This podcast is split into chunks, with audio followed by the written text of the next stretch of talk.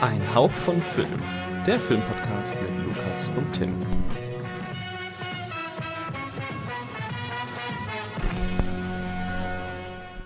Hallo und herzlich willkommen zu einer neuen Ausgabe Ein Hauch von Film. Mein Name ist Tim und mit dabei ist wie gewohnt Lukas. Hallo. Hallöchen. Hey. Hi. Die Oscars waren und wir haben sie gesehen. Aber bevor wir uns den Ot bevor wir uns den Oscars widmen, ähm, wollen wir uns den Neustarts der Gegenwart widmen. Ja. ähm, wir reden über ein paar Neustarts, ob Kino oder Heimkino sei mal erst noch dahingestellt, aber ja, wir haben ein paar Sachen gesehen und ich würde einfach mal schnell anfangen mit The Bad Guys.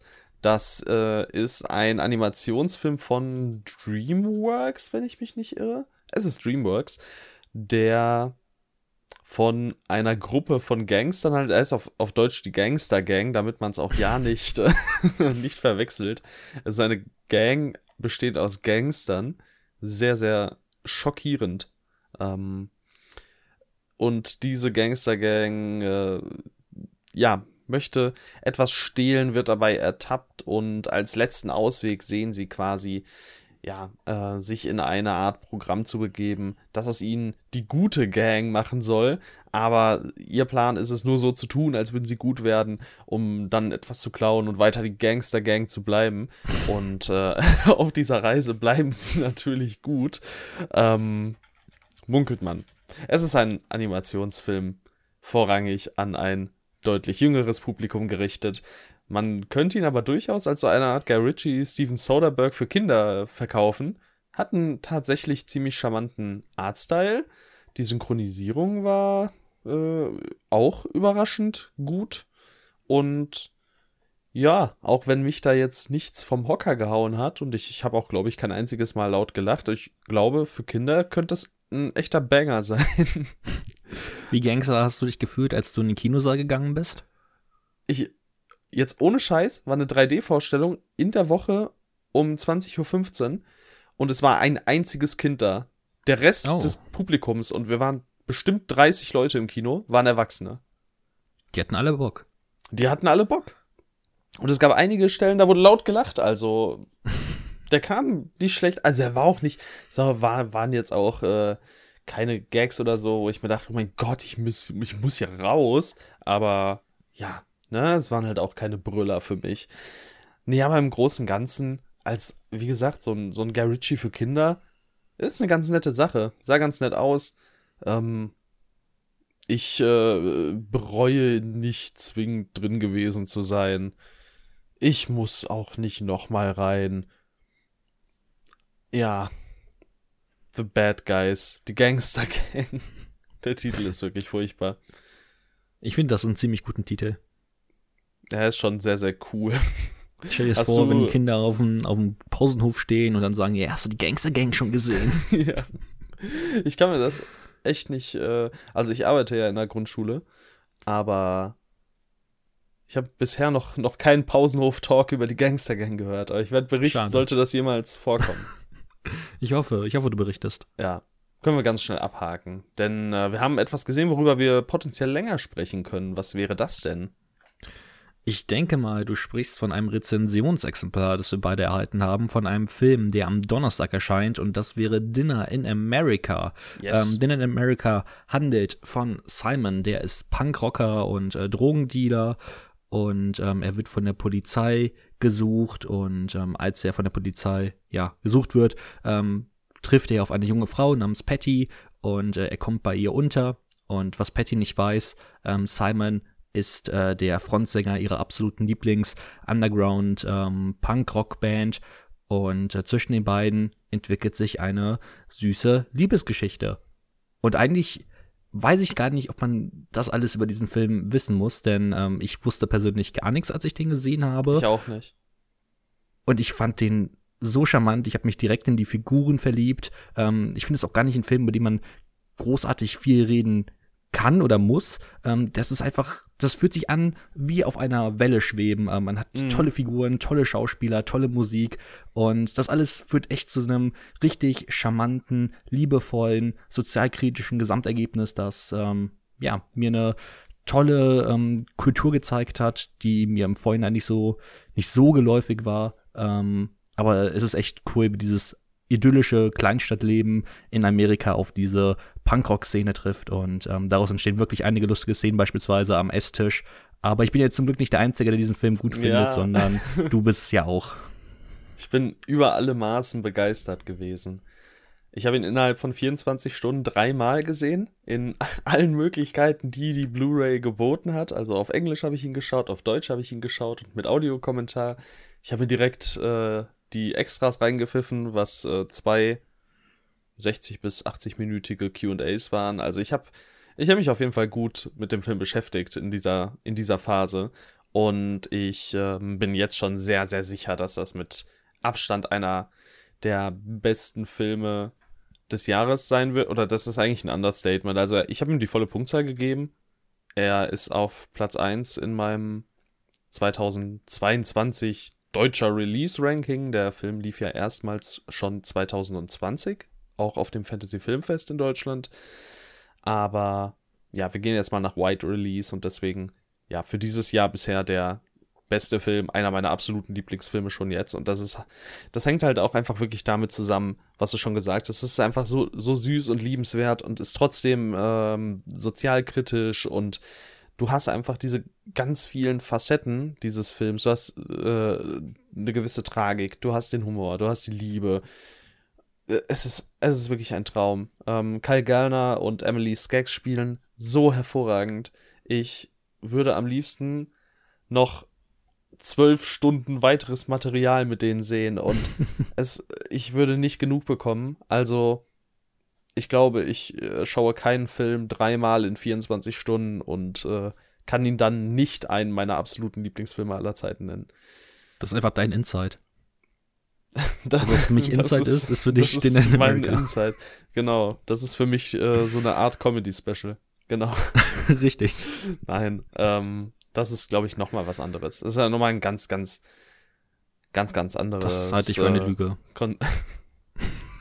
Ich, ich lasse mich auf keine Diskussion ein, in der es darum geht, ob Inside ein Spielfilm ist, wie es beispielsweise ein Dinner in America ist. Da, da brauchen wir gar nicht erst von anfangen. Nein, nein, ich wollte auch nur darauf eingehen, dass, weil ich ja Inside auch in den ersten 24 Stunden dreimal gesehen habe. Ja. Auch nicht zu Unrecht. Aber das ist, äh, das nochmal noch mal eine andere Geschichte. Irgendwann Bo Burnham Podcast, da bin ich mir auch äh, fast, fast schon sicher. Wobei das, glaube ich, sehr, sehr wild wird. Naja, wir sind bei Dinner in America. Ähm, ja, ist fabelhaft. Also, ich. Ja, ein toller Film. Ich muss sagen, schaut, geht, geht ihn euch anschauen. Macht Kauft euch die Blu-ray. es ist, es ist wirklich ein absolut grandioser Film. Ich, ich werde mir wahrscheinlich auch noch auf äh, Blu-ray als Mediabook oder so kaufen. Oder die Arrow Blu-ray, keine Ahnung. Eins von beidem. Und ja, ich dachte ursprünglich, da, da wollte ich gerade eigentlich dran anknüpfen, ich hatte irgendwie im Kopf, dass es ein surrealistischer Film sein würde. und war dann okay. sehr überrascht, dass dem nicht so war. Beziehungsweise die allererste Szene, da war ich dann noch gar nicht so. Und auch nach den Opening Credits, die ja sehr wild sind, sag ich mal, da war ich dann noch gar nicht so mhm. weit weg von, von dem Gedanken. Aber dann, äh, als ich dann quasi herausstellte, wo, worum es wirklich geht und was so passiert, wirklich traumhaft. Und auch was, was Simon so für Sprüche raushaut. Also, also sie kommen dann ähm, in, das, äh, in das Haus von Patty und ihrer Familie und äh, das, das Erste, was Patty ihm irgendwie so sagt, ja, nach dem Motto, mach dir mal keine Zigarette an, mein Vater ist allergisch und das, das, das Erste, was Simon sagt, fuck your dad. so, das ist einfach auch herrlich trocken in, in so vielen Momenten. Ach man. Ich könnte ewig. Und trotzdem kann der auch so berührend sein auf der ja, anderen Seite. Total. Ähm, also Simon da wollen wir jetzt nicht so viel vorwegnehmen, aber ja, Simon oder auch, auch ganz viel um Patty. Ähm, ja, also zum einen auf der anderen Seite echt lustig, schön, aber ja, ein echt wundervoller Film. Ja, absolut grandios. Schaut ihn euch an, wenn ihr die Chance habt, ihr solltet sie haben. Ähm, ja, Das, Ab dem 31.03. im Handel. Genau, im Handel erhältlich, überall, wo es Blu-rays gibt. ähm, ja, schauen. Okay. Und dann, äh, möchtest du noch irgendwas hinzufügen oder? Nö, ja, alles gut. Okay, dann äh, rede ich über Ambulance, den neuen Michael Bay-Film, das absolute Kontrastprogramm. Eben hatten wir einen sozialkritischen Film mit feinfühligen Momenten, mit toller, äh, mit, mit, mit ganz tollen Figuren, denen man äh, noch ewig folgen möchte. Und jetzt kommt Ambulance. Ähm, es klingt viel schlimmer, als es ist. Es ist ein vollkommen okayer Michael Bay-Film, der auch meiner Ansicht nach überraschend geerdet ist für Michael Bay-Verhältnisse halt. Ähm, worum geht es eigentlich? Der Film handelt von zwei Brüdern, die zusammen einen Banküberfall begehen mit einer weiteren äh, Gruppe an Personen. Und äh, Ziel ist es quasi für unsere Hauptfigur, gespielt von Yaya Abdul Martin, dem zweiten, der ja auch schon Candyman gespielt hat in äh, dem Reboot-Sequel, wo ich ihn auch schon grandios fand. Hier spielt er, ähm, ja, eben äh, Will, der für seine Frau Geld beschaffen muss, weil er als Ex-Soldat von der Versicherung scheinbar keine Kohle kriegt. Und das ist irgendwie, das ist der sozialkritische Anstrich, den äh, Michael Bay verlauten lässt. Und da hört es dann halt auch auf. Ähm, ja, gute zwei Stunden Verfolgungsjagd. Jack Gyllenhaal und Yaya Abdul Martin in einem Krankenwagen zusammen mit Asa Gonzalez und äh, einem angeschossenen Polizisten. Äh, äh, ja, das ist es. Was schön ist und lobenswert ist, ist, dass quasi alles handgemacht ist. Also quasi kein oder gar kein äh, Greenscreen CGI-Kram. Das ist cool. Dadurch sehen äh, gewisse Action, Set Pieces und äh, Shots allgemein einfach wirklich gut aus. Kann man nicht viel mhm. meckern. Man könnte sich über gewisse ja, Kamera-Ruckeleien beschweren, aber ich fand es auch nicht so schlimm, wie es von einigen gemacht wird. Michael Bay hat Drohnen für sich entdeckt, das merkt man. Er fährt extrem oft Häuser hoch, um sie dann wieder runterzufahren mit den Drohnen, was irgendwie spätestens nach dem zweiten Mal total affig aussieht, aber auch das ist noch irgendwo verkraftbar, schätze ich. Man weiß ja auch, worauf man sich einlässt. Es ist jetzt nicht so, dass ich in Ambulance gehe und ein Meisterwerk erwarte. Und gemessen an den Erwartungen war das einfach ein vollkommen solider Film. Ja. Reicht ja auch manchmal, ne? Ja. Ich werd, muss den auch echt kein zweites Mal sehen, was ein bisschen schade ist, der Eindruck. Ähm, weil sowas dann im IMAX vielleicht nochmal sich so schön schön, dass der, dass der Sound nochmal so richtig ballert, nochmal, äh, aber nee, muss nicht, muss nicht, geht ja auch 2 Stunden 16, deswegen, ja, kann man halt mal machen, wenn man, wenn man weiß, was man will und man weiß, dass man das bekommt, wahrscheinlich dann rein da. Es gab ein cooles Making-of-Video, wo so ein Helikopter unter einer Brücke herfliegt. Und dieses Making-of-Video ist einfach viel spektakulärer, als diese Szene im Film aussieht. Das ist, das ist auch so ziemlich bezeichnend, leider. Ich glaube, das ist ein häufiges Problem von Michael Bay, weil die Stunts an sich sind irgendwie ziemlich ja, cool, aber der, der die sind halt absolut auch, zerschnitten häufig. Der macht ja auch krassen Scheiß. Also super zerschnitten ist das nicht, man sieht es halt in zwei Shots, aber das wirkt einfach nicht so eindrucksvoll wie eine, in Anführungszeichen, totale, wo man einfach sieht, wie ein Helikopter unter einer Brücke her, also wirklich mhm. mit Tempo unter einer relativ tief schwebenden Brücke zwischen ähm, Krankenwagen und Brücke herfliegt, so. Das, äh, ja, war heftig. Aber im Film dann nicht so heftig. Aber naja, ist, äh, ist okay. Ambulance ist okay. auch immerhin, ne? Also bei Michael ja. Bay geht es ja manchmal häufig auch in das ganz, ganz Schlimme, aber wenn es zumindest okay ist, dann ist ja okay. Dann ist okay. Okay, okay, okay. ah, haben wir damit schon äh, unseren ersten Part abgehakt? Von meiner Seite aus ja. Ja, dann wollen wir uns doch unserem Hauptthema widmen. Und das Hauptthema lautet äh, in dieser Woche die Oscar-Verleihung. Ähm, uh. Wir haben ja ein Tippspiel äh, ja, veranstaltet ähm, und wollen ja diesem in, wollen das jetzt äh, ja analysieren.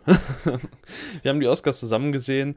Ähm, vielleicht kurzes kurz zwei, drei Highlights, die wir so hatten. Möchtest du was nennen? Ähm, also das eine, ja gut, inwiefern wollen wir das mit äh, Will Smith die ganze Thematik aufmachen? Oder wollen wir das vielleicht ansprechen, wenn er, wenn wir ähm, zu seiner Person an sich kommen?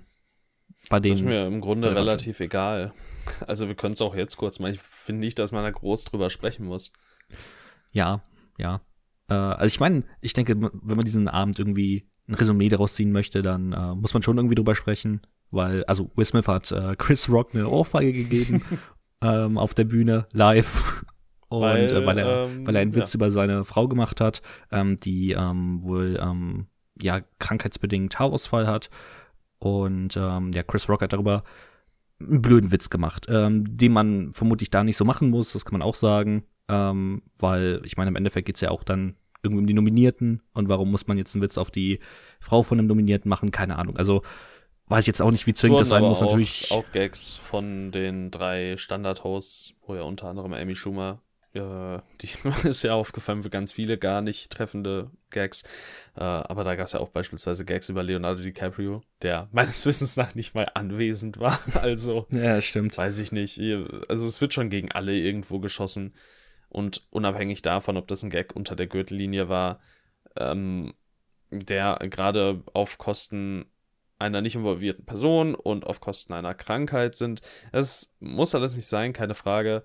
Aber ich denke, es ist nichtsdestotrotz eine gewisse Overreaction von Will Smith gewesen, die auch, ähm, ja, die durchaus hätte bestraft werden können. Also es ist ja auch so, dass ähm, die Academy quasi oder die Verantwortlichen in Betracht gezogen haben, ihn äh, ja aus, auszuschließen von dem Event, ähm, was dann im Endeffekt nicht passiert ist, aber hätte passieren können. Also ich finde auch, es war auf jeden Fall eine, eine sehr blöde Nummer von beiden Seiten. Ähm, Will Smith hatte also auch ein sehr, sehr, sehr dummes Verhalten. Ähm, vor allem, wenn da Millionen von Leuten zugucken und man hat eine gewisse Vorbildfunktion. Also, ja, auch vollkommen schwachsinnig von ihm, aber so ist es jetzt und ähm, ja, es existiert und ja, es gibt ein paar lustige Tweets. Ich glaube, das wird auch noch lange so sein, dass wir noch lustige Tweets kriegen. Ja, ja. das war die Will Smith-Thematik. Ähm, wir wollen einfach mal die Awards abklappen. Obwohl, nee, stimmt gar nicht. Ich möchte. Du wolltest okay, auch noch nein, doch. Es sind, ja, es sind ja auch Awards. Also mein Lieblingsmoment, muss ich äh, sagen, ist ja äh, der gewesen, als die The Flash-Szene aus Zack Snyder's Justice League, die was war es, irgendwie Best Cheering Moment ja. oder so, ähm, das Voting gewonnen hat, weil äh, wir haben ja die Verleihung zusammengeschaut, Lukas und ich, und dann wurden die so runtergerattert es gab Avengers Assemble und es gab äh, die Spider-Man-Szene und Matrix und dann irgendeine Szene aus einem Film, den wir nicht kannten. Dreamgirls. Dreamgirls, genau. Und dann äh, waren wir uns eigentlich relativ sicher, okay, jetzt kommt irgendwie für Frodo oder so aus Herr der Ringe oder irgendwas um die Schlacht an Helms Klamm, wenn die ganzen Reiter ankommen. Und dann kam einfach die The Flash-Szene aus Zack Snyder's Justice League, was schon sehr, sehr lustig war in dem Moment. Ähm, ist ein kleines Highlight des Abends für mich gewesen. Ähm, später hat ja Zack Snyder's äh, Army of the Dead auch noch einen quasi Award gewonnen für den Publikumsliebling. Aufgrund der Tatsache, dass Zack Snyder's Justice League nicht zulässig war, mehr oder weniger, weil sonst wäre der, glaube ich, nicht so hochgekommen. Ja. Auch ja. lustig. Army of the Dead. Ja, die haben sich auch ein Eigentor geschossen mit dieser, mit dieser Lass mal über Twitter abstimmen Regelung. Also, das ist ja so ein Quatsch. Ähm, vor allem, weil man ja mehrfach voten konnte. Also, was haben die bitte erwartet? Es äh, wurde ja auch spaßeshalber Cinderella reingevotet, der ja auch so gar nicht gut ankam, wenn ich mich nicht irre. Ja, der soll sehr grausam sein. Ich äh, schaue mal einmal ganz flott nach. Ähm, 1,6 auf Letterboxd. Ähm, Brett. Spricht, glaube ich, Bände. Ähm, außerdem war ein Film, der aber gar nicht so schlecht aussieht mit Johnny Depp tatsächlich äh, auch dabei und Johnny Depp und die Academy sind jetzt auch nicht so dicke. Deswegen auch da wurde, wurde denen so ein bisschen was mitgegeben. Die haben sich schon, glaube ich, so ein kleines Eigentor geschossen mit dem, mit dem Kram. Ich fand's relativ lustig, muss ich sagen. Minamata heißt äh, der Film, der Vollständigkeit halber. Mit 3,5 äh, von 5 aktuell hm. auf Letterboxd. Also, ja. ja, vielleicht kann der tatsächlich was. Ja. ist auf jeden Fall auch wild. Ja, das sind quasi unsere Highlights äh, aus der Show gewesen. Oder hast du noch irgendwas? Nee. Was nicht mit äh, ja, Awards zusammenhängt? Ich glaube nicht. Ansonsten, also einfach die Moderation war, war mal wieder unfassbar langweilig. Ähm, es war wirklich, wirklich scheiße. Sorry. ähm, nee, das war nicht gut. Aber naja, man kann nicht alles haben. Das stimmt. Ja. Weißt du, wer auch nicht alles haben kann? Unser erster Aus Oscar-Preisträger. Oder was auch immer du nennen möchtest. Ja, ich weiß nicht, wo wir anfangen. wir starten bei bester Hauptdarsteller. Also, ah. äh, da sind wir schon wieder zurück bei Will Smith, den du tatsächlich getippt hast, obwohl, ähm, ja, die Zeichen ja ursprünglich eher auf Benedict Cumberbatch äh, standen. Und du hattest aber den richtigen Riecher. Ah, Will Smith, ja. King Richard. Ja, ähm, muss Wollten ich sagen. Wollten wir beide nicht. Auch nach der Aktion natürlich so ein bisschen merkwürdig gewesen. Die Rede war auch so ein bisschen schwierig, weil King Richard, wir haben ihn ja schon mal angesprochen und äh, auch die Figur des Richard Williams jetzt auch nicht sonderlich, ja, per se lobenswert ist, sage ich mal. Und äh, Will Smith hat auch ganz stolz verkündet, was für ein großer Fan er von Richard Williams und seiner Person ist. Und ich dachte mir so, hm, weiß ich nicht. Der passt auf seine Familie auf. Ja, der passt auf die Familie auf. Das ist natürlich. Was ein Scheiß. ähm, naja. Ich, ich hätte äh, dann ja am liebsten Andrew Garfield gesehen, tatsächlich. Benedict Cumberbatch wäre auch gut gewesen. Will Smith wahrscheinlich dann so auf einer Wellenlänge mit Denzel Washington. Ja, also ich hätte auch am liebsten, ich hätte auch am liebsten Andrew Garfield gesehen, aber ja. Ich meine, man muss sagen, Will Smith war jetzt auch nicht schlecht, so, so ist es nicht. Aber ja, wir hatten den Film schon besprochen. Es wirkt schon alles sehr, sehr Oscar-baity. Man kann wirklich äh, mit dem Finger auf gewisse Szenen zeigen. Ich hatte es, glaube ich, damals sogar erwähnt, dass diese eine Szene in der Küche so diese Oscar-Szene ist und äh, die wurde dann auch gezeigt, wenn ich mich nicht irre. Oder was bei mm, ihr? Ja, ähm, ja bei ihr war's. Bei, bei ähm, äh, äh, äh, äh Aun Janue Elise. Genau, ja, da war sie dann auch äh, drin. Also da hatte ich, da hatte ich dann mal den richtigen Riecher mit dem kleinen Call. Ja, Will Smith, King Richard. 1-0. 1-0. Actor in a Supporting Role. Da sind wir beide auf Cody Smith McPhee gegangen und äh, Troy Kotzer hat sich am Ende durchgesetzt, den Juhu. du dir gewünscht hast. Richtig. Der Troy. Ja. War toll. Ja, doch. Cola ist auch ein wirklich schöner Film. Also, ich persönlich äh, muss ja immer noch sagen, ich, so, so ganz sehe ich mich da nicht. Aber das muss ja auch nicht zwingend sein. Es ist auf jeden Fall schön. Ich gönne ihm auch diesen Award. Es war eine sehr, sehr, sehr, sehr ähm, schöne Dankesrede auch. Also einfach herzlicher Typ. Und ähm, ja, das ist quasi Troy Kotzer. Es war auch unfassbar niedlich, einfach wie die Oma aus Minari die ganze Zeit ja. so daneben stand, für ihn den Award gehalten hat, damit er ähm, ja halt auf die Bühne kam ähm, und kommunizieren sich kann. entschuldigt hat, dass sie ja. Namen falsch aussprechen könnte. War allgemein auch, dass sie einfach äh, auf Englisch, das war ja damals schon so, dass sie so abgeht. ja, also das, cool. war, das war wirklich ein schöner Moment. Das war auch ein kleines Highlight der Veranstaltung, definitiv. Ja. Ein weiteres Highlight war, dass ähm, Nicole Kidman nicht den Oscar gewonnen hat. Für dich bestimmt. Ach, ähm, Gott sei ähm, Dank. Ich habe es ja irgendwie erwartet. ähm, am Ende wurde es Jessica Chastain, die ich persönlich, denke ich, ja, noch vor Nicole Kidman gesehen hätte, aber hätte auch nicht unbedingt sein müssen. Also so Olivia Colman, Kristen Stewart, Penelope Cruz war schon Peak dieses Jahr und irgendwie auch so ein leicht wiederkehrendes Element. Man hat die Wahl Banger-Personen oder Filme oder Involvierte auszuzeichnen und dann wählt man, also Jessica Chastain war auch gut in The Eyes of Tammy Faye, keine Frage, aber wir haben schon sehr stark lobende Worte gegenüber Spencer verloren in der Vergangenheit, dass hier Kristen Stewart nichts mitnimmt. Oder wenn sie es schon nicht macht, dann auch keine Olivia Colman. Also, ah, weiß ich nicht. Ich sehe es halt auch nicht unbedingt, dass äh, Kristen Stewart, also klar, sie war jetzt in Spencer ziemlich krass, aber auch ansonsten hatte sie in der Vergangenheit nicht die besten Projekte, würde ich, würde ich mal nett sagen. Und ja, aber das sollte ich, ja kein Kriterium sein. Nein, natürlich nicht. Aber ähm, ja, ich denke, Jessica Chastain hätte den so oder so früher oder später mal gewonnen. Und wenn man dann bedenkt, wie gut Kristen Stewart einfach war und sie kann mit Jessica Chastain äh, die Boden wischen, ähm, ist das, macht das für mich nur noch mal einen Ticken lächerlicher. ja, ähm, ich meine, selbiges, selbiges, äh, da, was du jetzt gesagt hast mit früher, die Rollenwahl war nicht so ein, gewisses Image vielleicht, das noch da ist von, ähm, von den Twilight-Filmen unter anderem das sollte wirklich einfach keine Rolle spielen. Wir haben damals äh, beispielsweise auch mit Adam Sandler bei ähm, der, der schwarze Diamant, wie heißt er denn? Uncut Gems. Uncut Gems.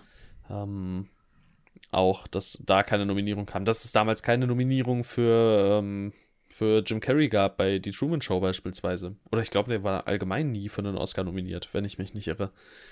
Das ist ja auch ähm, ich, ich google es einmal, um auf Nummer sicher zu gehen. Vielleicht war er für der Mondmann, Mann auf dem Mond. Nö, nie, nie für einen Oscar nominiert. Das ist krass. Das, das ist doch äh, auch peinlich. Weil. Ja. Also bitte. Der Typ ist ein Banger. ähm, ja, aber so sind, äh, so ist die Academy. Ich sehe gerade, wollte ich einmal ganz kurz erwähnen. Äh, Jim Carrey war ja damals 1995 dann quasi der Newcomer und ist von, von 0 auf 100 zu äh, der Person geworden, die, glaube ich, in dem Jahr am meisten Geld an den Kinokassen eingenommen hat. Und mhm. äh, war damals tatsächlich als schlechtester Newcomer bei der Goldenen Himbeere nominiert. Mit Ace Ventura, Dumm und Dümmer und Die Maske. Tja, wird gelaufen blöd gelaufen. Apropos goldene Himbeere, war die schon? Die müsste doch jetzt. Ja, Jared Leto. Jared Leto hat leider abgeräumt. Soll ich die gleich mal am Ende noch äh, verkünden? Äh, kannst du machen, aber ist jetzt auch nicht so viel interessantes Zeug dabei, über das ich was sagen könnte. Okay. Müssen wir mal, müssen wir mal draufschauen. Ich äh, nutze einmal goldene Himbeere. Zumindest meine ich das. Ähm, goldene Himbeere 22. ich glaube, für wen war noch mal dieses Jahr so eine eigene Kategorie? Was? Es war nicht John Travolta, oder? Ähm, nein, nein, es war ähm, äh, Bruce Willis. Ah, Bruce Willis. stimmt, äh, stimmt. Wo, wo dann sich ja auch herausstellte, dass es scheinbar so ist, dass er diese Filme aktuell macht, weil er ähm, wohl in einem frühen Stadium von Alzheimer, glaube ich, erkrankt ist. Oh. Und äh, deswegen gerade irgendwie so viel Geld wie möglich verdienen möchte. Was, ein extrem, was eine extrem traurige Nachricht ist in der Hinsicht. Ähm, ja. Ja müssten wir, also es ist etwas, wo ich jetzt gerade mit ganz viel Halbwissen spreche, deswegen, ja, vielleicht ist es auch ganz anders, aber das ist so, was ich jetzt zuletzt mal gelesen habe. Aber kommen wir doch zurück zu den Oscars. ähm, und kommen zu Actress in a Supporting Role, wo du dein Geld auf Kirsten Dunst gesetzt hast. Aus mir weiterhin unerklärlichen Gründen Ariana DeBose war es natürlich die ich auch äh, vollkommen korrekt vorhergesagt habe, aufgrund der Tatsache, dass sie alles gewonnen hat im Vorhinein. Ähm, ja. Ja. Aber ich freue mich, dass äh, Ariana DeBose gewonnen hat. Ich wollte ja, dass ich, sie gewinnt. Absolut verdient. Ja, ich, ich muss sagen, sie hat bei mir keinen bleibenden Eindruck hinterlassen nach West Side Story. Ähm, ich glaube glaub tatsächlich, ich hätte jede einzelne Darstellerin vor ihr gesehen. Aber das ist ja auch nicht schlimm, weil, äh, ja, im Endeffekt sind mir die Oscars ja doch schon irgendwo relativ egal. ähm, ja, war jetzt auch keine, kein, kein großes äh, Drumherum bei dieser Kategorie, oder? Nichts, was man irgendwie besonders nee. besprechen müsste. Nee, nicht, nicht, dass ich wüsste. Dann springen wir zum besten Animationsfilm. Den hat Encanto gewonnen. Flea hast du getippt. Flea ist, glaube ich, geträumt. gänzlich äh, leer ausgegangen, was sehr, sehr schade ist. Ähm, aber irgendwo halt vorhersehbar war, ne? Ja, ja. Ich habe trotzdem, ich habe trotzdem geträumt. Ich habe mir gedacht, hey, Flea, der macht das. Der, die Leute haben schon Ahnung und dann hat Encanto gewonnen. Träumen tun no, no, die no. ganzen Kinder, die Encanto so lieben. Ähm, ja, ist ja auch ein Film mit einer im Grunde nicht schlechten Message, ne? Daran kann man sich natürlich auch festhalten. Wir müssen einfach immer das Positive, das Positive sehen. Der Animationsfilm. Ich meine, es hätte auch Raya und der letzte Drache sein können. Das wäre verdienter gewesen. Das ich mag den. Eine, ich mag den. Das ist eine, eine Aussage, äh, über die ich nicht diskutieren werde. Der ist super unterhaltsam. Nee, was? ich finde ihn sehr kurzweilig. Bitte? Äh, geht der nicht auch nur so 100 Minuten? Und ja, und davon 15 Minuten Abspann. Fühlt sich an wie 140 oder so? Das ist eine fette Lüge. Ach, erzähl Der dauert irgendwie, der dauert irgendwie 100 Minuten und fühlt sich an wie 20. okay, das, dann kannst du dir den ja in den nächsten 24 Stunden dreimal angucken, wenn du den so liebst. ähm, ich warte gespannt auf dein Diary. ähm, komm, gehen wir über zur besten Kameraarbeit. Und äh, freuen uns, dass Dune gewonnen hat. Uhu, der Greg. Ja, Greg Fraser. Alles richtig gemacht. Ich hätte mir ja Tragedy of Macbeth gewünscht. Ich liebe diesen Look. Aber Dune, ich habe auch noch mal die erste Hälfte von Dune gesehen vor wenigen Tagen. Hab dann mehr nicht äh, geschafft, weil ich eingeschlafen bin. Ähm, was Und ich Film offiziell lag, zum Einschlafen. Sondern, genau. Oh, doch, offiziell. Oh, so ein langweiliger Drecksfilm. Nee, ähm, ja, toll. Toll, tolle Bilder, eindrucksvolle Bilder. Sehr, sehr schöne Sache. Und auch verdient äh, in quasi allen technischen, ja, Auszeichnungen ausgezeichnet worden. Technischen Kategorien ausgezeichnet worden. Das stimmt. Ähm, ja, schön. Ich gönne es dem Break. Der hat so tolle Sachen gemacht in letzter Zeit. Und ja, hey, war, dann, mein, war dann das, ja, die, die Kirsche, ja, die Kirsche auf dem Sahnekuchen. Und ja, Greg. Schon toll. Ja, ich äh, fand ja auch schon die Kameraarbeit in Rogue One grandios und äh, Rogue One mag ich als Film ja auch nicht. Aber dass der visuell grandios ist, äh, das kann ich dem nicht wegnehmen. Greg Fraser ist wie ein guter Wein. Er wird nur besser ja. und besser. Jetzt bin ich mal gespannt, ob für The Batman vielleicht auch was rausspringen könnte nächstes Jahr. Ah, ich weiß nicht. Auch das ganz, Problem, ganz was ich tolle Bilder. Das Problem, was ich daran sehe, ist, dass halt, dass halt leider äh, die meisten Filme bei den Oscars, äh, die so mitspielen, immer im ja, ab, ab September erscheinen oder noch später. Und ich weiß nicht, ob die dann wirklich noch äh, da der, der Batman noch mit drin einfließt, weil er jetzt praktisch genau in dem Zeitraum erschienen ist, wo die, die Oscars dieses Jahr waren, ist halt leider selten der Fall, obwohl es halt verdient hätte. Ist halt auch vollkommen blödsinnig, dass, äh, dass das so, ja, häufig so äh, gemacht wird, aber ja. Ich meine, hey, also Raya und der letzte Drache war sehr früh im Jahr, Luca. Ja gut, das sind auch Animationsfilme, aber trotzdem. Ja, da erscheinen halt auch nicht so viele, ne? Hm, auch wieder wahr. Ja, aber mal, mal sehen. Das ist ja schon, das wird sich schon halten. Das wird sich schon halten. Daumen drücken. Ich hoffe. Ich würde es ich mir hoffen. Ich hoffe, wir gucken nächstes Jahr auf diesen Podcast zurück und sagen, äh, Zum Lukas Glück. hat äh, Schwachsinn gelabert. Das wäre gut.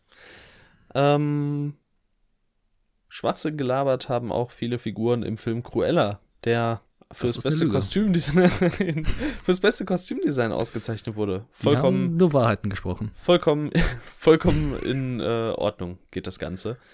Uh, ursprünglich hat ein Twitter-Account, von dem wir unsere News beziehen, vermeldet, dass ähm, die Eyes of Tammy Faye für die fürs beste Kostümdesign ausgezeichnet wurde. Wir waren schockiert, mussten dann eine Stunde später feststellen, warte mal, der ist ja gar nicht nominiert.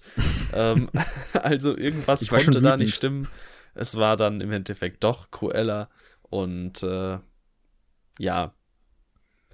Auch hier muss man. Ja, sag ja. ruhig. Nö, ich hätte jetzt gesagt, hier muss man eigentlich nicht viele Worte verlieren, weil es war mehr oder weniger abzusehen, Kostüme sind ein großer Teil des Films. Es ist ja quasi Teufel trägt Prada trifft Joker äh, für Kinder. und, und, für Lukas. Ähm, und für Lukas. Ist also, also ja, für Kinder. Und ja, das äh, war eine sichere Wette im Grunde.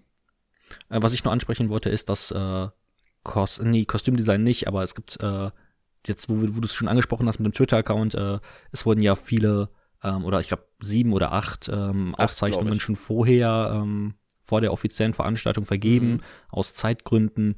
Und ist halt auch so eine Sache, die ich persönlich nicht wirklich toll finde, äh, weil du dann diesen Leuten, die eh schon viel zu wenig Credit bekommen für das, was sie machen ähm, ja. bei, bei Filmen, halt auch noch diesen, diesen einen Moment im Jahr raubst, wo sie wirklich im Rampenlicht stehen und ja, dafür siehst du dann eigentlich immer wieder die gleichen Gesichter dafür auf der Bühne.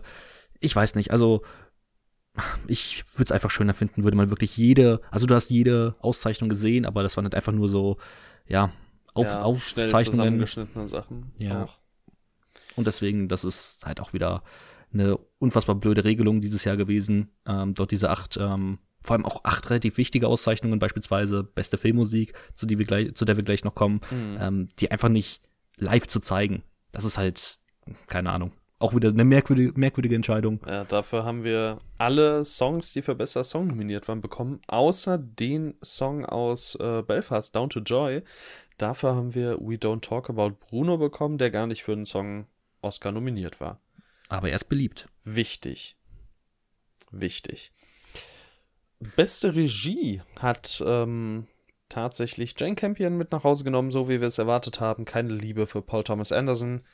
Ähm, ja, ich sag mal so, zu dem Zeitpunkt war das beste Drehbuch schon vergeben, beide. Und äh, wir haben quasi nur noch die Daumen gedrückt, dass es nicht Steven Spielberg wird. ähm, das hätte mir jeden Nerv geraubt und dementsprechend, ja, die Erwartung hat sich erfüllt. Jane Campion hat tolle Arbeit geleistet bei The Power of the Dog.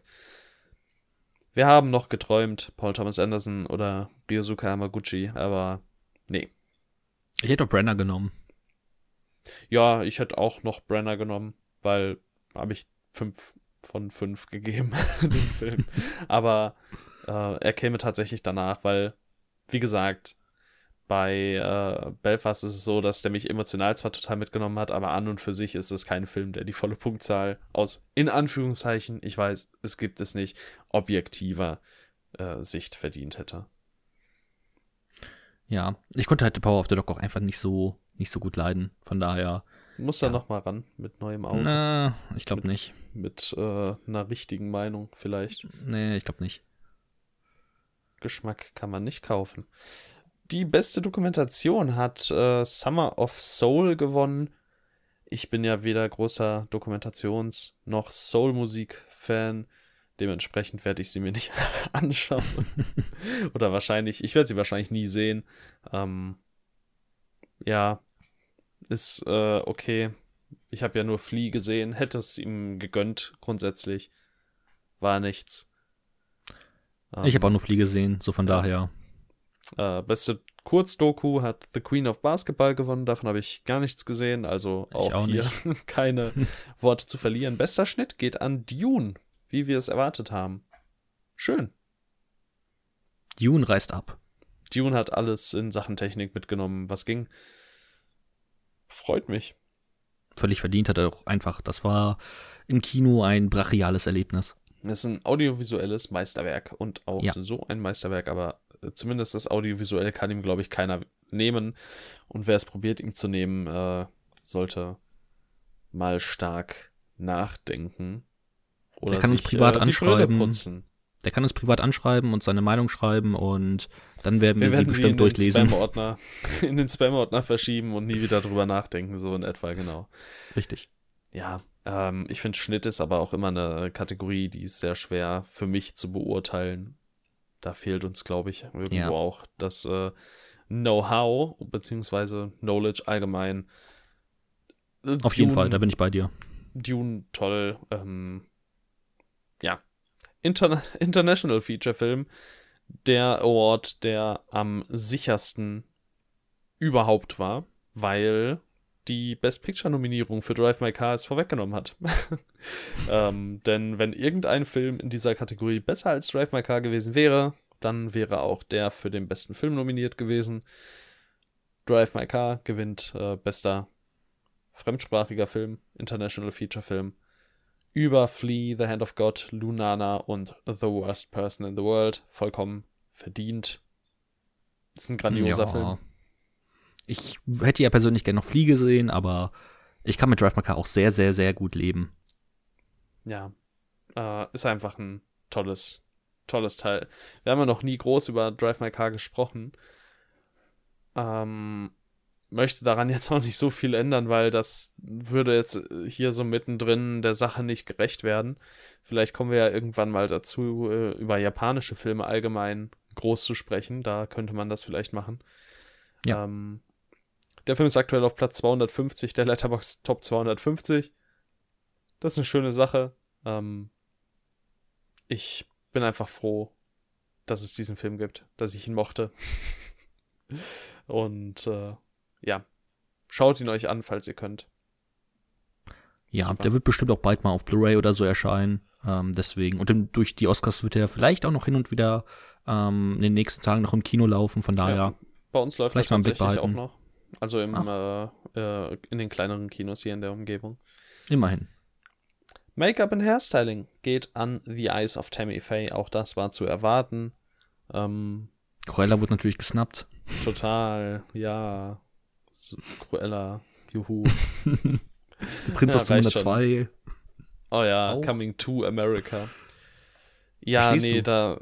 Ich meine, hey, nee, nein, eigentlich verstehe ich nicht. Ich kann es nicht mal irgendwie verargumentieren. Das sieht einfach affig aus, alles. Ähm, blöd. Also, es ist auch wirklich einfach so. Du siehst halt die ganze Zeit, es sind Kostüme und so. Also halt auch, es ist alles nicht echt. Die bei The Eyes of Tammy Faye hat das, also da siehst du auch, dass es nicht echt ist, aber das ist auch der Punkt des Ganzen. Also die äh, gute Dame sah ja auch mit dem Alter einfach aus wie ein einziges zusammengebasteltes äh, Ding, was wahrscheinlich mal ein Gesicht war. Und äh, was sie hier. Ja, ist nee, gar nicht mal so böse gemeint, aber es ist halt so viel Make-up und Schminke, da du kannst darunter nichts erkennen. Das ist so äh, wie bei Nicole Kidman mit den Gesichtszügen. Das stimmt. Wo, wo, wir, wo wir uns auch köstlich amüsiert haben, als ihr, äh, als ihre Szene ähm, eingespielt wurde, in der ja. sich halt einfach wirklich nichts regte, außer ihre Mundwinkel. Das ist schon ähm, bezeichnend. So, so ist es halt auch irgendwie mit äh, Tammy Faye unter ganz, ganz, ganz, ganz, ganz viel Schminke. Ähm, House of Gucci hätte vielleicht hier äh, noch was machen können durch Jared Leto, aber nee, wurde nix. Ja. Ja. Cruella, Cruella war auch toll. Make-up genau. und Frisuren. Hans Zimmer hat dann äh, die beste Filmmusik mitgenommen, das hatten wir bereits erwähnt. Ähm, ja, zu Recht. Toller Score. Ich habe persönlich, ja, brachial. Ich habe persönlich auch äh, Parallel Mothers gut gefunden. Aber bei Dune ist es schon so, gerade für das audiovisuelle Erlebnis mal wieder, der ballert so krass, der Soundtrack äh, und Score. Also da, da ist schon ordentlich was hinter. Hauptsache nicht in Kanto. ja, da, das habe ich auch ehrlich gesagt gar nicht erst verstanden. Aber naja, ähm, Encanto hat auch bei bester Originalsong nicht gewonnen. Dafür aber No Time to Die aus No Time to Die von Billie Eilish. Da hast du dich gefreut. Ja, also gefreut ist vielleicht ein bisschen zu viel, aber ich habe sie getippt und es war richtig. Also ja, das war eine Sache, die okay war. Alles richtig gemacht scheinbar. richtig. Ich hätte es ja Be Alive gegönnt. Das war der einzige Song, den ich so wirklich, wirklich gut fand. Also so richtig gut, wo ich mir so denke, okay, den würde ich mir auch privat anhören. Ähm, war es dann nicht. Das ist halt aber auch eine Kategorie, die irgendwie egal ist, ne? Das wo stimmt. ich vielleicht noch, ähm, aber da müsste ich eigentlich dann Be Alive auch mit reinnehmen, weil sowohl Be Alive als auch No Time to Die sind ja keine Songs, die mit dem Film interagieren. Also bei einem Down to Obwohl, ich weiß, bin mir gerade gar nicht sicher. Wird Down to Joy im Film performt? Nee, wahrscheinlich auch nicht. Dass nicht, ich, ne? Nicht, dass ich Oder Kopf läuft hätte. über einer Szene. Naja, dann ist es auch, dann nehme ich den auch mit rein, aber also. Bei Four Good Days können wir es einfach nicht sagen, glaube ich, oder? Ja, nee, Szene? nee. Okay. Ähm, aber ich hätte jetzt beispielsweise äh, The Card Counter erwähnt. Da, da wurden ja ganz viele Songs auch mit Text ähm, extra für den Film geschrieben, die dann auch im Film Verwendung haben und äh, das äh, Visuelle ergänzen. Und äh, sowas könnte ich noch verstehen, wenn das ausgezeichnet werden würde. Aber jetzt hier so Songs für Opening und äh, äh, Endcredits zu verleihen, es war ja schon immer so. Also da, das ist jetzt eine ganz äh, persönliche Sache. Ich verstehe nicht, warum das bei den Oscars ausgezeichnet wird dann. Das hat nichts mit dem Film, mit dem Film, den wir gucken, per se zu tun. Und das so irgendwie merkwürdig einfach. Ja, ich verstehe auf jeden Fall, wo du herkommst. Mir, wenn würde Filmsong gestrichen werden, es wäre mir so unfassbar egal. ich meine, vielleicht kann man No Time to Die noch den Zuschlag geben, dass es als äh, Opening Credit Song auf den Film einstellt. Aber das halt auch erst nach einer Viertelstunde, wo wir schon im, im, im Vibe drin sind. Also, naja, egal. No Time to Die hat gewonnen, ist okay, mir egal.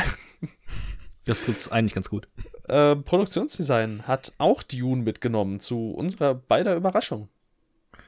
Ja, das stimmt. Ich ja. war mir so sicher wirklich, dass ich eigentlich auch Dune gewählt hatte, aber ich habe wirklich West Side Story genommen. Das ist verrückt. Ja, irre. Vor allem auch irre, ähm, dass West Side Story, abgesehen von Ariana DeBose, auch komplett leer ausgegangen ist. Genauso wie Power of the Dog, abseits äh, von Jane Campion. Also zwei Filme, denen ich wesentlich mehr zugetraut habe oder ja, von denen ich wesentlich mehr erwartet hätte.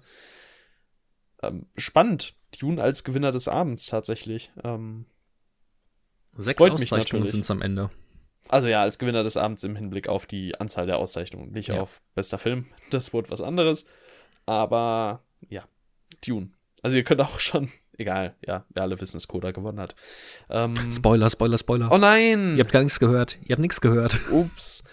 Ja, bei, bei Dune finde ich ja so ein bisschen merkwürdig, weil, also ja, sie haben natürlich auch äh, viel in der Wüste gedreht und so und äh, es geht ja auch um die Dekorationen und so und nichtsdestotrotz ist halt ja sehr, sehr viel vom Szenenbild auch einfach CGI.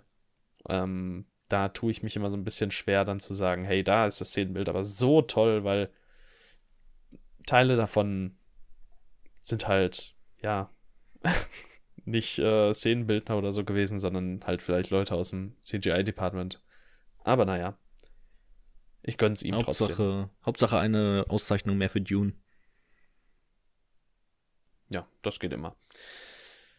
Bester Kurzfilm hat The Windshield Wiper gewonnen. Hier haben wir beide nichts, äh, nichts gesehen, ne? Bester Kurzfilm Animated. Ja. Ja, haben wir nichts bester, gesehen. Bester Kurzfilm war The Long Goodbye. Da habe ich nichts gesehen, aber du hast ihn gesehen. genau, ich habe ihn gesehen, weil Riz Ahmed mitspielt. Ähm, ja, handelt so ein bisschen von ähm, Rassismus. Äh, Riz Ahmed ähm, rappt am Ende ähm, ziemlich, also trotz seiner elf Minuten ziemlich immersiv und ähm, einfach ähm, echt lohnenswert. Wie schon gesagt, sehr kurz, ähm, toll gefilmt. Von meiner Seite aus verdient, aber ich habe auch nur den gesehen. Also ich kann jetzt nicht im Vergleich äh, stellen zu, zu den anderen Filmen, aber so, ich verstehe, warum auf jeden, warum, auf jeden Fall, warum er gewonnen hat und finde es ziemlich gut. Reese Ahmed, cooler Typ. Weiter. Ja, war ja auch in Sound of Metal sehr gut. Genau, oder Nightcrawler. Ja, stimmt. Habe ich auch schon länger nicht gesehen. Sollte mal wieder geschehen. Ähm, bester Sound war auch absehbar Dune. Ja. Ja, müssen wir, glaube ich, nicht weiter darauf eingehen. Beste visuelle Effekte. Dune, auch hier müssen wir nicht weiter drauf eingehen, denke ich. Ich habe kurzzeitig wirklich auf Chang-Chi gehofft. Es wäre sehr lustig so, gewesen. Es wäre wirklich gut gewesen. Es wäre sehr, sehr witzig gewesen, aber es ist nicht geschehen. Und äh, dann kamen wir zu einer großen Überraschung. Ähm, Coda hat den Award als bestes adaptiertes Drehbuch gewonnen. Damit hätte ich nicht gerechnet. Ich auch in keiner Welt, um ehrlich zu sein. Ich hätte ihn, glaube ich, ganz unten persönlich gesehen. Also meine, ja. meine Reihenfolge wären, wäre gewesen The Lost Daughter, Drive My Car, Power of the Dog, Dune und Coda. weil Coda halt auch einfach so, ja, es klingt halt böse, aber 0815 ist. Das ist halt eine irgendwo so eine Feelgood-Komödie mit, mit tragischem Kern und ja, also so was extrem Besonderes ist der halt nicht. Du bist zehn Minuten im Film und wenn du ein paar Oscar-Filme gesehen hast, dann weißt du einfach, worauf es am Ende hinauslaufen wird, weil einfach dieses Drehbuchschreiben, wie, wie Skoda fabriziert, über Jahrzehnte schon sich etabliert hat. Und ja. es funktioniert eben, weil es das über ja Jahrzehnte sich etabliert noch, hat. Ne? Genau, das kommt noch das erschwerend kommt dazu. dazu. Ähm, aber ja, es ist halt basiert auf alten Techniken und die funktionieren und deswegen macht der Film auch Spaß und berührt einen trotzdem, obwohl du eigentlich genau weißt, dass er, dass er dich berühren möchte ja. und du lässt dich trotzdem drauf ein, weil er so charmant ist, aber es ist wirklich kein besonderes Drehbuch jetzt beispielsweise im Gegensatz zu sowas wie Drive My Car oder Frau im Dunkeln, wo es einfach ein bisschen ja, wo auch einzigartiger ist. gebrochen wird. Wo, Richtig. Wo, wo eben nicht alles, ähm, ja, schon hundertmal da gewesen ist. Hier kannst du bei Coda wirklich jeden Storybeat äh, abzählen an anderen Drehbüchern oder an Anleitungen oder so und ja, wie gesagt, das soll nicht heißen, dass es das ein schlecht geschriebener Film ist, aber er ist halt einfach wirklich ziemlich 0815 und deswegen da dann bestes adaptiertes Drehbuch zu gewinnen, äh, schon überraschend. Ähm, ja. Aber ist nun mal so gewesen und da war uns dann auch mehr oder weniger klar, Power of the Dog gewinnt nicht die, äh, die ganzen anderen Kategorien, gewinnt hier nicht, sondern Coda, äh, boah, Coda wird's wahrscheinlich. Ja. ähm, Belfast hat bestes Originaldrehbuch gewonnen über Licorice Pizza. Ja, also wir, mir tut's immer noch sehr leid für Paul Thomas Anderson, der wieder keinen Oscar bekommen hat. Aber ja. ja. Irgendwie wird's wahrscheinlich noch ewig dauern. Irgendwann ist es vielleicht hoffentlich soweit. er war jetzt insgesamt elf oder zwölf Mal nominiert und hat kein einziges Mal gewonnen. Also in, über die Jahre hinweg äh, hat er elf, zwölf Mal die Chance gehabt. In verschiedenen Kategorien wie Drehbuch, wie Regie, wie Film, äh, ja, und es wurde bisher nichts. Belfast, ich muss es halt, ich muss halt das sagen, was ich vorhin gesagt habe. Der ist, äh, finde ich, nicht gut genug ausgeführt, als dass, als dass ich den als perfekten oder extrem starken Film bezeichnen könnte. Und auch das Drehbuch ist teilweise sehr holprig ob's, oder ob es das Drehbuch per se ist oder halt wieder die Regie, dann ähm, ist immer ein bisschen schwer zu beurteilen, wenn man das Drehbuch nicht vor sich liegen hat. Aber ja, ich weiß nicht. Also ich liebe den Film, aber ich weiß nicht, ob der bestes Originaldrehbuch gewinnen muss. Also für mich ist es wahrscheinlich das drittbeste gewesen, deswegen ich finde es jetzt ich finde es jetzt nicht schlimm, aber ich hätte lieber andere Sachen gesehen, beispielsweise Licorice äh, Pizza oder ich mochte ja auch The Worst Person in the World. Ähm, da hatte ich eh ja. wenig Hoffnungen, aber ich hätte es ihm zumindest gegönnt. Ähm, aber ich muss sagen, Kenneth Branagh kann ich auf jeden Fall gut mitleben. Besser als beispielsweise Adam McKay und David Sirota für Don't Look Up. Die mochte ich hier beispielsweise gar nicht. Ich sehe hier, ich, ich sehe wahrscheinlich auch an dritter Stelle, obwohl ich einige negative Worte verloren habe. Für mich wäre es halt Licorice Pizza. Dann wohl Don't Look Up. Verrückt. ähm, Belfast King Richard und dann The Worst Person in the World. Ähm, weil ich bei The Worst Person in the World einfach nicht hintersteige, was, was dieser Film mir in irgendeiner Art und Weise geben wollte. Äh, aber das ist, muss nicht per se seine Schuld sein. Ähm, ja, aber es, es war eines der schwächsten Lineups, finde ich. Äh, von der Spitze mal abgesehen. Ja, ja, das auf jeden Fall. Und dass die Spitze dann halt nicht nur ausgezeichnet wird, ist halt sehr traurig. Ähm, ja. Und dann sind wir schon angekommen beim Best Picture Award. Und da sind wir äh, beim Gewinner Coda, mit dem wir vorher nicht gerechnet haben. Nee, echt nicht. Ja, wir waren schön. ja schon sehr, okay. wir waren ja schon sehr verwirrt, als ähm, wir haben ja, bevor die Oscars liefen, ähm, noch so ein Prediction-Video uns angeguckt und da waren wir schon so ein bisschen also nicht verwirrt, aber wir haben schon gedacht, okay, er geht auf Coda, das ist schon ja. relativ mutig. Und dann auch als dann kurz vor der, richtig, kurz äh, vor der Veranstaltung auf Twitter haben wir mitbekommen, dass Coda angeblich der neue Top-Favorit ist und ja, dann ist es tatsächlich so passiert. Das war überraschend. Ja, ich, ich gönn's ihm schon irgendwo, aber wie gesagt, es ist wahrscheinlich von allen Filmen hier so auf einer Ebene mit West Side Story und King Richard das langweiligste, was hätte ausgezeichnet werden können. Das stimmt. Und das ist halt schon irgendwie schade, weil, also bei aller Liebe, Coda ist kein Best Picture Winner in meinen Augen. Es ist ein berührender Film, es ist ein schöner Film. Ähm, aber sorry, das ist ähm, eigentlich nicht das, was ich von einem bester Film des Jahres Award erwarte.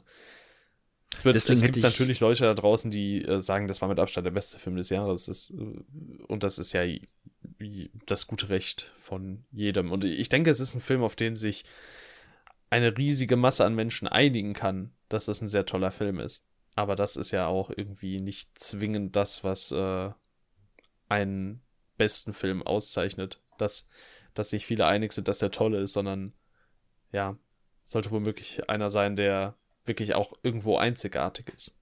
Und das ist der Punkt, warum ich halt beispielsweise The Power of the Dog sehr gut als bester Filmgewinner akzeptieren könnte, eben weil er dann doch sehr besonders ist in seiner kompletten ähm, Machart und ähm, ja auch einfach wichtige moderne Themen anspricht ähm, und auf eine ganz besondere Art und Weise, unkonvention also unkonventionellere Art und Weise.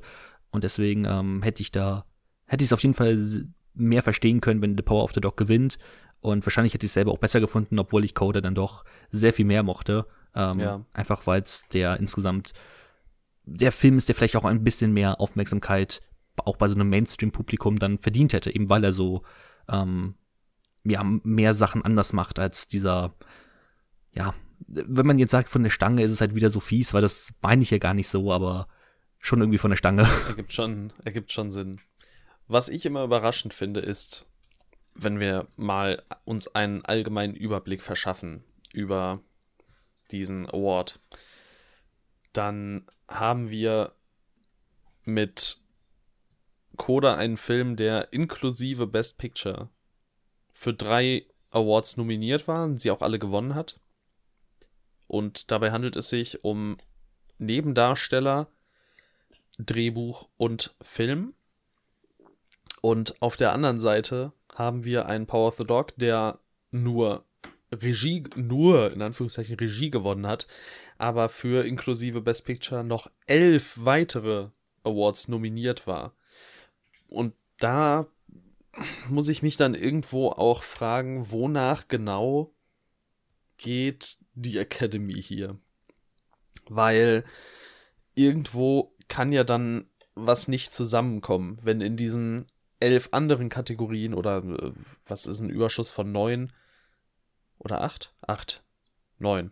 In dem Überschuss von neun Kategorien kein einziges Mal Koda auch nur in die Verlosung kam. Kann der dann wirklich im Großen und Ganzen besser sein? ja.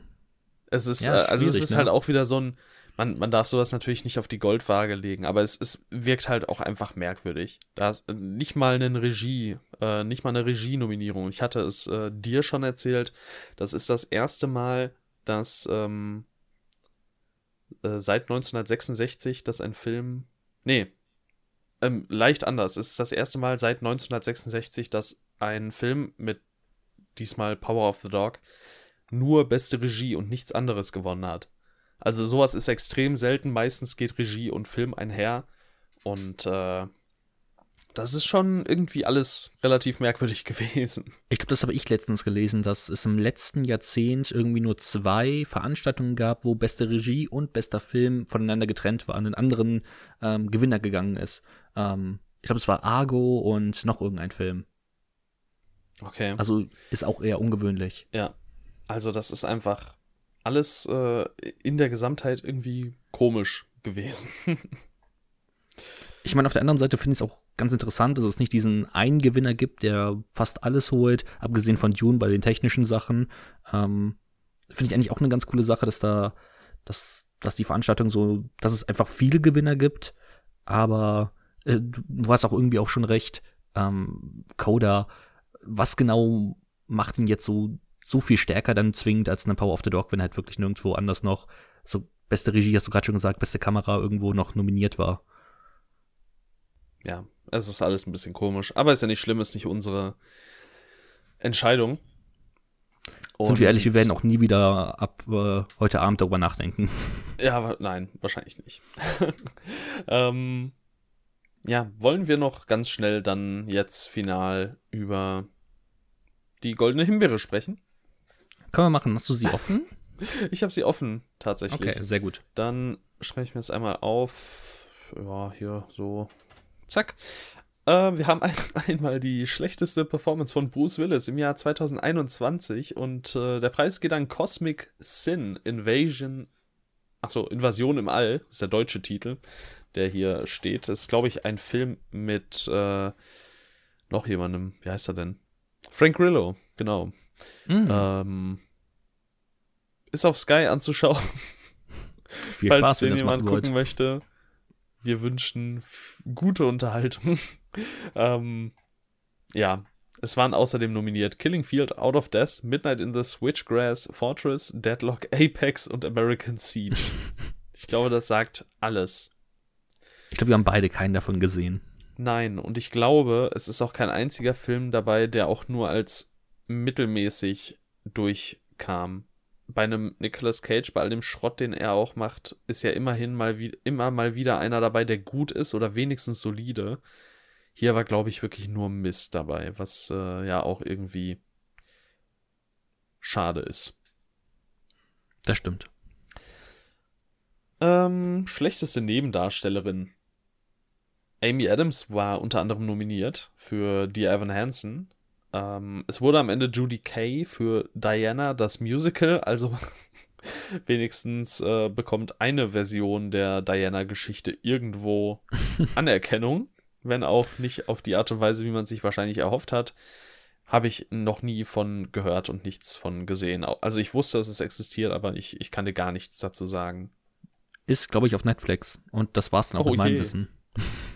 Das, äh, allein die Tatsache, dass ich selbst das nicht wusste, spricht eigentlich Bände. Ja. Okay, von, von uns aus, sag ich mal. Ja, ja. Äh, schlechtester Nebendarsteller wurde Jared Leto Peinlich. House of Gucci, das ist Schwachsinn. Quatsch. Aber dafür ist ja die äh, Goldene Himbeere auch bekannt, durchaus halt ein paar Meinungen zu vertreten, die halt einfach dämlich sind. Also Ben Affleck da auch keiner zu nominieren, Welt, ist halt auch dumm. Es, es, sind halt irgendwo ähm, kontroverse Rollen oder Rollen gewesen, wo man sagen muss, okay, war jetzt schon irgendwie merkwürdig. Das äh, stimmt schon, aber ich meine, alleine wenn wir so einen Cosmic Sin Bruce Willis Film sehen, dann brauchen wir wahrscheinlich nicht darüber diskutieren, dass Jared Leto vermutlich besser gespielt hat als er. Ähm, ja, schlechteste Schauspielerin wurde Gianna De Waal, auch äh, aus dem Diana Musical.